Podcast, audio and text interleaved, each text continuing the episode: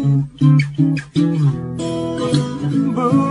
化放送ポッドキャスト QR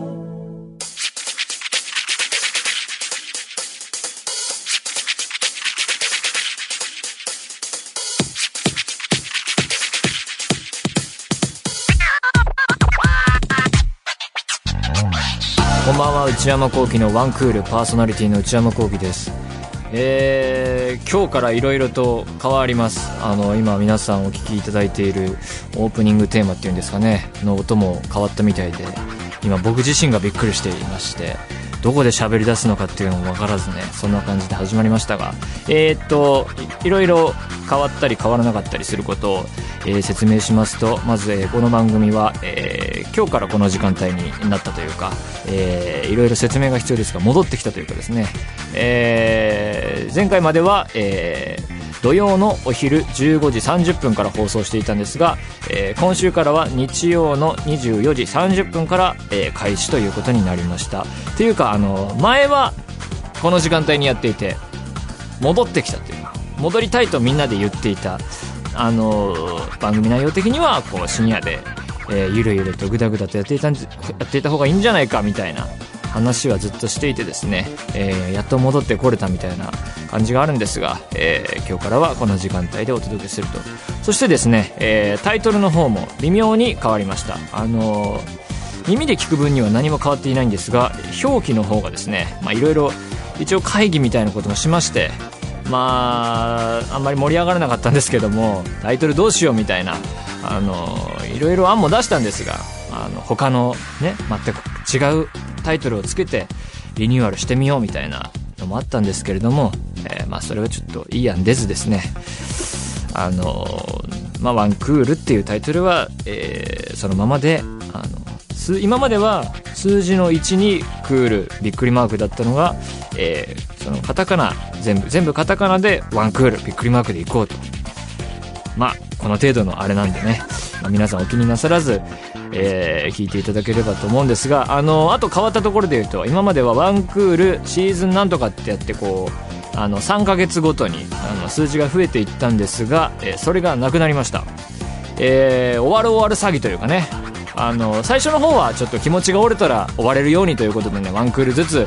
えーやっていこうということだったんですが、えー今回からはシーズンいくつっていうのがなくなりまして。まあ、かといってですよ、あの、ずっと続くかって言ったらね、それはちょっとね、あの、難しいところでね、あの、もう、喋ることをもう全て枯渇してしまったとなったらですね、もう、それはちょっと撤退してさせていただくことになるでしょうしね。まあ、そういうわけで、そういうシーズンなんちゃらっていうのが消えて、まあ、シンプルになりましたね。えタイトルの方が、うちの向こうのワンクールということで、えー今日からいろいろやっていこうと思います。えーリニューアルというか、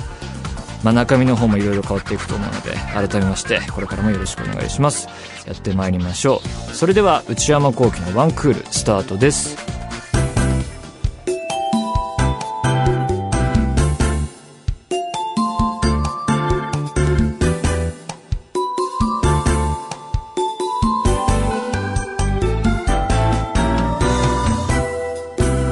内山聖輝のワンクール。えー、最近の私はというとですね、えー、まあ相も変わらず、ヨーロッパサッカーとか見てるんですけどもね、最近はショックだったというかね、あのーブンデスリーガっていうドイツのリーグの、えー、ドルトムントっていうね、香川真司さんがいるチームはね、の試合を結構見てるんですが、この間、ビッグゲームというか、すごい、もう、世界的に注目されている試合、されていた試合、ドルトムント対バイエルミュンヘンっていう試合があってね、僕はその試合をすっごい楽しみにしていて、あの、生放送で見てたんですがね、結果、えー、1対5で負けてしまいました、ドルトムント。これはもう、惨敗というかね、バイエルミュンヘン強すぎるというかね、もう、後半の方はちょっと見ていられない感じというかね、こんだけ点差開いちゃうんだ、みたいなね。いやー、もう、しんどい夜でしたよ、あれは。まあ、でも、何かを応援する辛さとかね。まあ、そういうのを感じますよね。まあ、これとイコールではないですけども。応援していたアイドルに熱愛が発覚したでもいいですけどもね。何か応援していたけれども、ね、なんかこう、その心が折れるというかね。でもこういう時こそね、見続ける。応援し続ける。それが大、もう本当にね、バイエルミュンヘンは強すぎてね、ちょっと、ドルトムントから選手、エース取ったりしてるしね、ちょっと、ひどいよって思うところもあるんですがね。まあまあまあまあ、まだ一試合ね、この組み合わせはありますからね。えー、それも楽しみにしつつ、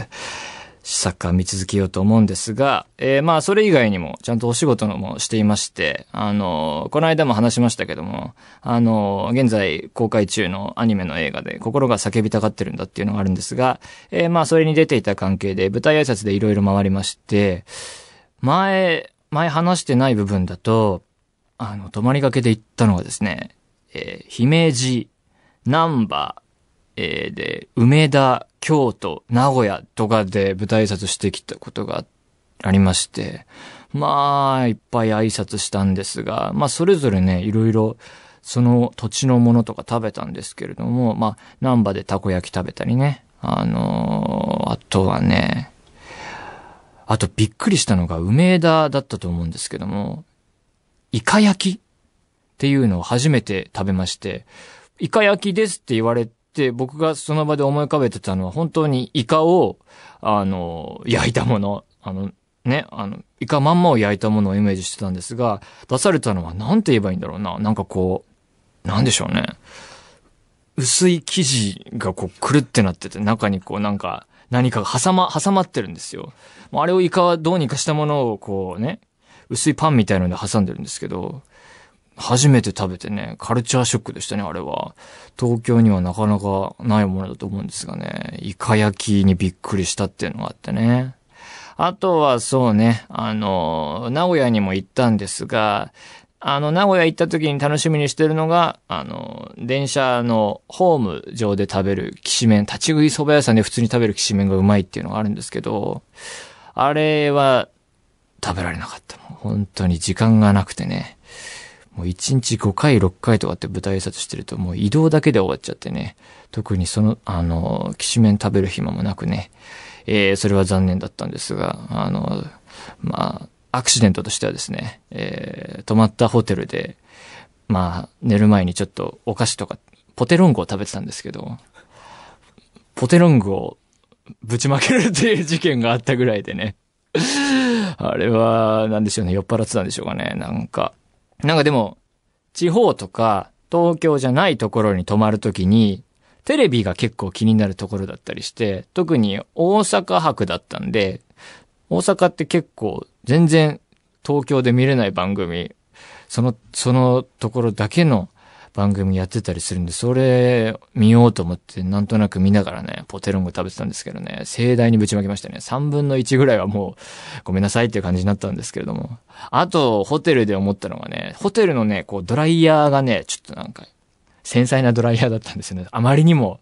どう乾かせてるんだっていうぐらい。そこで思い出したのが、今、私が家で使ってるドライヤー、この番組のプロデューサーの内田さんがくれたやつなんですよ。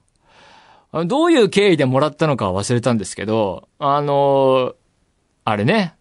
あのドライヤー、まあ、威力強くて、すごいいいドライヤーね。確か、こんなにいいドライヤーを、当時もっと髪がすごい短かった内田さんが使ってどうするんだみたいなことで、俺がもらうよみたいなことで、なんかこう、無理くりもらっちゃった覚えもあるんですが、あのドライヤー普段使ってるとね、いや、ホテルとか泊まった時ね、あれが恋しくなるっていうのがね、毎回あるんですけどね、あのドライヤーすごいんだよな、あれ。うちピーのドライヤー。あれ、もう今度からトランクに入れようかと思ったぐらいね、ドライヤーが恋しくなったってね。まあそんな感じですかね。舞台挨拶いろいろ回って。まあお仕事で旅できるのはいろいろ楽しいですけどね。まあドライヤーは今後持ち歩こうかなって感じですね。えー、それではお便りを紹介いたします。えー、こちら、えー、ラジオネームがなかったようで。えー、内山さん、スタッフの皆さん、こんばんは。初めての投稿になります。えー、突然ですが、私は今年25になる男ですが、人から理解されないフェチがあります。あ、同い年ですね、僕と。えー、それは、左利きフェチというものです。物を書いている時や、スポーツの時など、人の左利きの場面を見ると心が高ぶってしまいます。中でも食事をしている時の左利きは特に大好物で、わざわざそれ目的に人の食事風景がよ、よく見える牛丼店に入ったりします。あなかなかですね。え異性のそういったことが好きだというわけではなく、性別関係なく左利きの方を見るとワクワクしてしまいます。友人からは変態扱いされますが、内山さんはこういった変わったフェチ、好きな仕草などあったりするのでしょうか？えーちなみにそういう私自身も左利きです。なるほどね、左利きね。まあ左利きでご飯を食べてる人を見て、まあ何も思わないんですけれども。まあでもなんか、左利きの人の方がおそらくは割合低いですよね。だからなんかこう特別な人感はありますよね。こう、字書いてるのを見た、この人左利きだったんだ、みたいのでね。それはなんか欲しいなと思うし、なんか左利きで、左利き、どっちもやりたいっていうのはあるけどね。あとまあ、やっぱりね、重要なのはサッカーにおける右利きか左利きか、これはね、重要なファクターでね、左利きの選手を、えー、右に置いて、みたいなのもあるしね。あ逆に、あの、わざと左に置いてみたいなのもあるし。まあ、スポーツではね、左利きは本当に重要で、あの、貴重な戦力ですね。まあ、特にだからといって、好きな仕草とかはないですね。まあ、皆さん好きに生きていただければと思いますが、はい。えー、続きまして、えー、ラジオネーム、えー、ミトさん、埼玉県。えー、内山さん、こんにちは。いつも楽しく聞いています。ちょっとした私の悩みを聞いてください。えー、それは、バイト先の塾の生徒と服装が異様に被るということです。えー生徒は中学生で、私は大学生なので、服選びのセンスが一緒なのかと悲しくなります。ユニクロや無印は仕方ないにしても、その他のお店の服が被ると、あちゃーと思います。あと、あのショッピングモールで半額だったよねとか言われるのもきついです。こちとらお金がない学生なので勘弁してほしいです。なるほどね。中学生と大学生ね。あー塾で教えてると。あー、まあ、被る。うんそうね。まあ、しょうがないよね。半額だった。もうきつい。もう半額でいいですよね、別にね。なるほどね。もう、そうね。いいんじゃないですか、被っても。まあ、だからといってね、突飛な服装で行ってもしょうがないしね。その他のお店の服ね。まあ、我慢してください。えー、というわけで皆さんからのお便り、引き続きお待ちしております。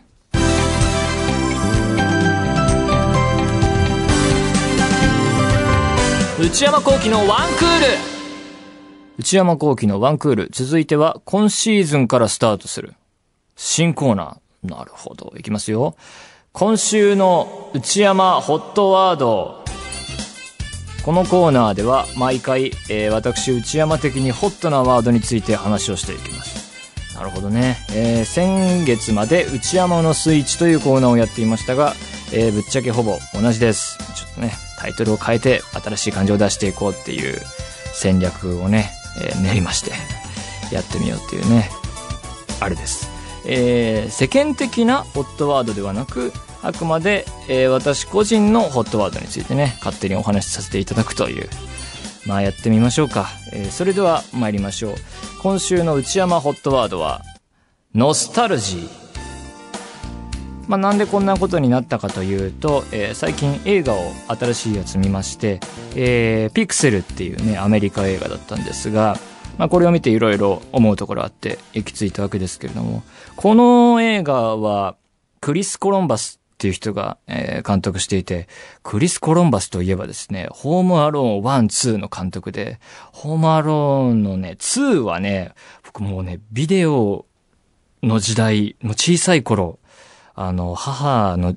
実家の秋田に帰省するたびにですね、もうビデオ何十回と見たね。なんでそんなに見てたのか今思えばよくわかんないんですけれども、セリフ一つ一つ思い出せるレベルで、しかも吹き替え版をね、ずーっとまあちっちゃい幼い時ですから、何百回と見てる映画なんですけれども、ホームアローン2はね、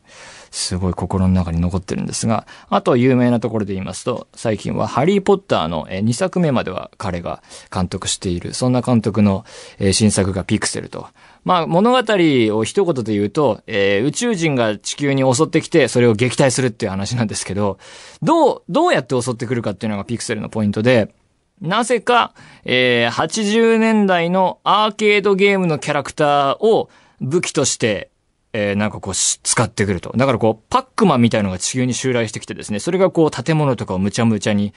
していくっていう。あと、ドンキーコングとかね。えー、なんでそうなったかっていうと、えー、NASA が、えー、その、アーケードゲーム全盛期というか、80年代に、えー、アーケードゲーム大会のビデオを宇宙に送ったら、えー、それをこう、宣戦布告だと勘違いした宇宙人が、えー、襲ってくるっていうね。まあそういう雰囲気です。もう本当にコメディというかね、えー、そういう映画なんですけれども、で、それを誰が撃退するかっていうと、えー、かつて、えー、少年時代にアーケードゲーム大会で大活躍していた、いわゆるナードっていうね、アメリカでいうところのオタクと言い換えてもまあ大体一緒だと思うんですが、ナードたちが、えー、頑張って撃退する。もうそのアーケードゲームについては詳しいからその、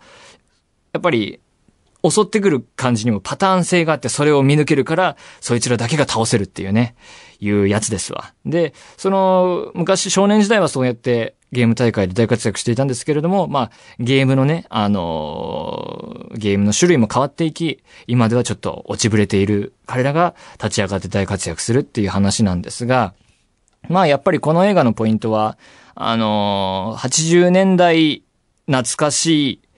さあ、おもし、その面白さというか、あのー、アーケードゲームがモチーフになっているのももちろんなんですが、音楽の使い方とかも、えー、含めて、全体的にそういう80年代のものを、えー、いろいろ、えー、小ネタ的に並べてあるというか、いろんなギュッと詰まっているっていうのが映画のポイントとしてあって、まあその点ですね、私、内山90年、1990年生まれなので、全然詳しくなくてですね、その、そこの懐かしさに加われない感じがあるというかですね、あの、ドンキーコング出てくるんですけれども、僕の知ってるドンキーコングとは違ったというか、もうドット A の時の、あの、ゲームの平面のベタっとしたドンキーコングが、あの、と戦わなきゃいけなくて、僕がやってる、やってたドンキーコングはあのね、あの、横スクロールというかね、こう、蜂とかを避けていくような、樽をこう投げたりするようなドンキーコングだったので、もう全然そこから、そこをとっても違ってですね、そういう意味では、ノスタルジーには、あのー、参加できない感じがあったというか、あって、で、そこでふと思ったのが、そういう1990年生まれ向けというと大げさだけれども、そういうえー、時代を生きてた人向けの、えー、ノスタルジー作品というか、その辺のカルチャーを扱ったものってなんかあるん、まだないんじゃないかなとすら思ったりして、まあ、あのー、それこそ、あのー、アニメで言うと、あの花なんかはね、あのー、90年生まれ懐かしいみたいのって結構ある、あったんじゃないかなと思ったりしていて、例えば、あの、主題歌、あの、エンディングの方ですかね、は、あの、昔見たキッズウォーっていうドラマに使ってたあれだみたいので、えー、夏休みに見てたあれだみたいので、懐かしさが込み上げてくる部分はあったのかもしれないけれども、それ以外になんかいろいろ思いつくかなというと、なかなか出てこなくて、そういう意味ではですね、あの、ピクセルのような作品、我々におけるピクセルのような作品がこれから5年、10年後、現れてくるのかななんて、あの、思って、それがいうのが出てきたときに、どんな作品で、どんなカルチャーが扱われるんだろうみたいなことは、えー、思ったりした次第ですかね。あと、ピクセルを見てて思ったのはですね、このナードが世界なり星を救うといえば、ギャラクシークエストっていう映画があってですね、これは99年、えアメリカ公開ぐらいの映画なんですけれども、こっちが好きですね、僕は。本当に、こちらはですね、あの80年代アーケードゲームじゃなくて、スタートレックっぽい、えー、昔の作品が、えー、テーマになってるやつなんですけども、これは結構前に、えー、家で DVD かなんかで見た記憶があるんですが、ギャラクシークエストはね、本当大好きな映画ですね。えー、こちらも、えー、見たら面白いんじゃないかなと思います。というわけで、こんな感じで毎週やっていければなと思っております。毎週やるかどうかはあれですけれども。えー、以上、今週の内山ホットワードでした。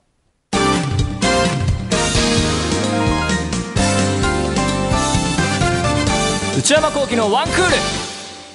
内山幸喜のワンクール、えー、今日から放送時間を変更し、内容の方も、えー、リニューアルしつつお送りしております。えー、先ほど新コーナー、まあ、新コーナーというかですね、まあ、名前変えましたみたいな感じのを聞いていただきましたが、今日から、えー、リスナーの皆さんに参加していただきたいさらなる新コーナーをいくつか立ち上げると。なるほどね。新たな新コーナー、どんなコーナーでしょうか。えー、というわけで、えー、その新コーナー、この時間を使って紹介したいと思います。えー、まずはこちら。内山さん、これ、買いです。えー、簡単に言うと、えー、内山に買い物をさせるコーナー。お金を使わせる、ひどい番組ですね、これ。なんでそんな、え？ー、何これ？そんなにお金ないですよ、これ。え？えー、なんでこんなものがコーナーになるかといえば、えー、内山はセール以外本当になかなか買い物をしない。いや、ま洋服は確かにセールの時に集中して買うっていうのはありますけどね、最低、生きていく上で最低限の買い物はしてますからね。死んじゃいますからね、そうしないとね。うん、確かに、物は買わないかもしれないですね。お金使わないっていうのがあるかもな。旅行、プライベートで行かないし、車乗らないし、えー、そんなに映画以外に遊びに行ったりもしないし、外食もね、あんまりこう、あの、派手にしないし、確かに買い物というかお金使わないってのあるかもしれないですね。えー、そんな内山に物を買わせることができるのか、なるほどね。どうなることや、チャレンジコーナーだそうです。えー、買い物部将の内山の、えー、財布をこじ開けることができそうな、おすすめのもの、何でも結構です。メールでお寄せください。これ、家とか勧められたらどうすんの？土地とかさ、今ここ安くなってるっていうか、東京オリンピックに向けてここ上がりますよ、的な。そんなん来られても困るんだよね。リアルなやつですよ。リアルなやつ。買いそうで買えそうな。やつね。まあもちろんこれで、お、これはいいなって思ったらね、あの、それをちょっと買うかもしれないですけど、そんな甘くないっていうのはね、ちょっと最初に言っておきたいですよね。まあ、皆さん何か思いついたら気軽に送ってみてください。えー、そして、もう一つ新コーナーございます。タイトルはこちらです。映画みたいな話。これはもうまんまでしょうね。えー、タイトルそのままだと。えー、毎日の中で出会ったこれ映画じゃんというようなエピソードを送ってきてください。えー、例がいろいろ書いてあります。朝、学校へ行く途中にぶつかった可愛い少女が、朝礼で転校生として教室に入ってきた。なるほどね。曲がり角とかで、まあパンなんか加えてるんでしょうね。あの、エヴァの最終回でこういうのありましたね。えー、あとは、えー、部活の試合の直前に、それまでライバルだったあいつから熱いメッセージが届いたとか。なるほどね。敵対していた人から、えー、一緒に頑張ろうみたいな。対戦してんのかなまあ、よくわかんないですね。えー、あとは、実は自分が死んでた。これは、あれね。まあ、有名なあれですよね。えー、まあ、映画にも色々あると。まあ、劇的じゃなくてもいい。なこれどういうのがあるんでしょうね。映画みたいな話ね。まあ、とにかくあなたが映画みたいだと感じたエピソード、メールでお待ちしています。まあ、まあこういうことがあって、これ元ネタ的に言うと、この映画かなみたいのを並べて書いてあったりすると、また面白いかもしれないですね。まあそれも含めて、なんか、まあなんか日々、こんなことがありましたっていう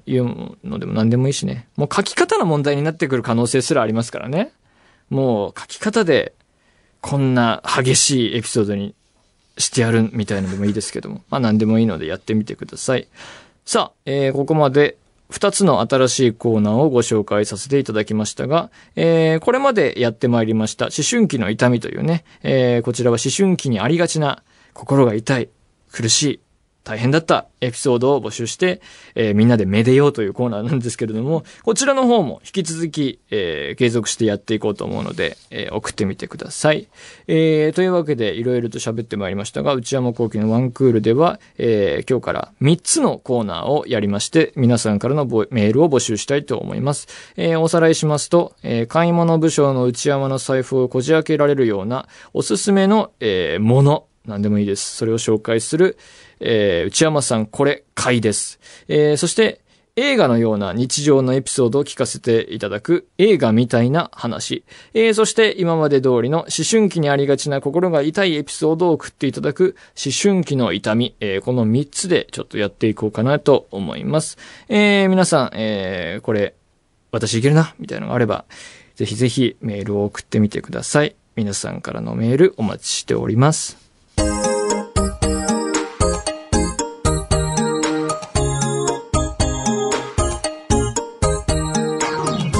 内山幸輝のワンクール、そろそろお別れのお時間です。えー、今日はですね、えー、リニューアルというか、えー、もろもろ変わって1回目ということで、まあ新たな試みも入れつつ、まあやってみたんですけれども、まあやっぱり最初なんでね、まあ生みの苦しみというか、これからいろいろやっていく中で、マイナーチェンジしていく部分もあるだろうし、えー、ガラッと変わることもあるだろうし、まあ、どうなるか分かりませんけれども、まあ、いろいろメールとか送っていただくことで、えー、協力していただければ嬉しいな、みたいなことを思ったり思わなかったりです。えー、番組では引き続き皆さんからのメールお待ちしております。アドレスは全然リニューアルしておらず、one.joqr.net、one.joqr.net、one の綴りは one です。えー、番組公式ツイッターアカウントは、えー、アットマーク one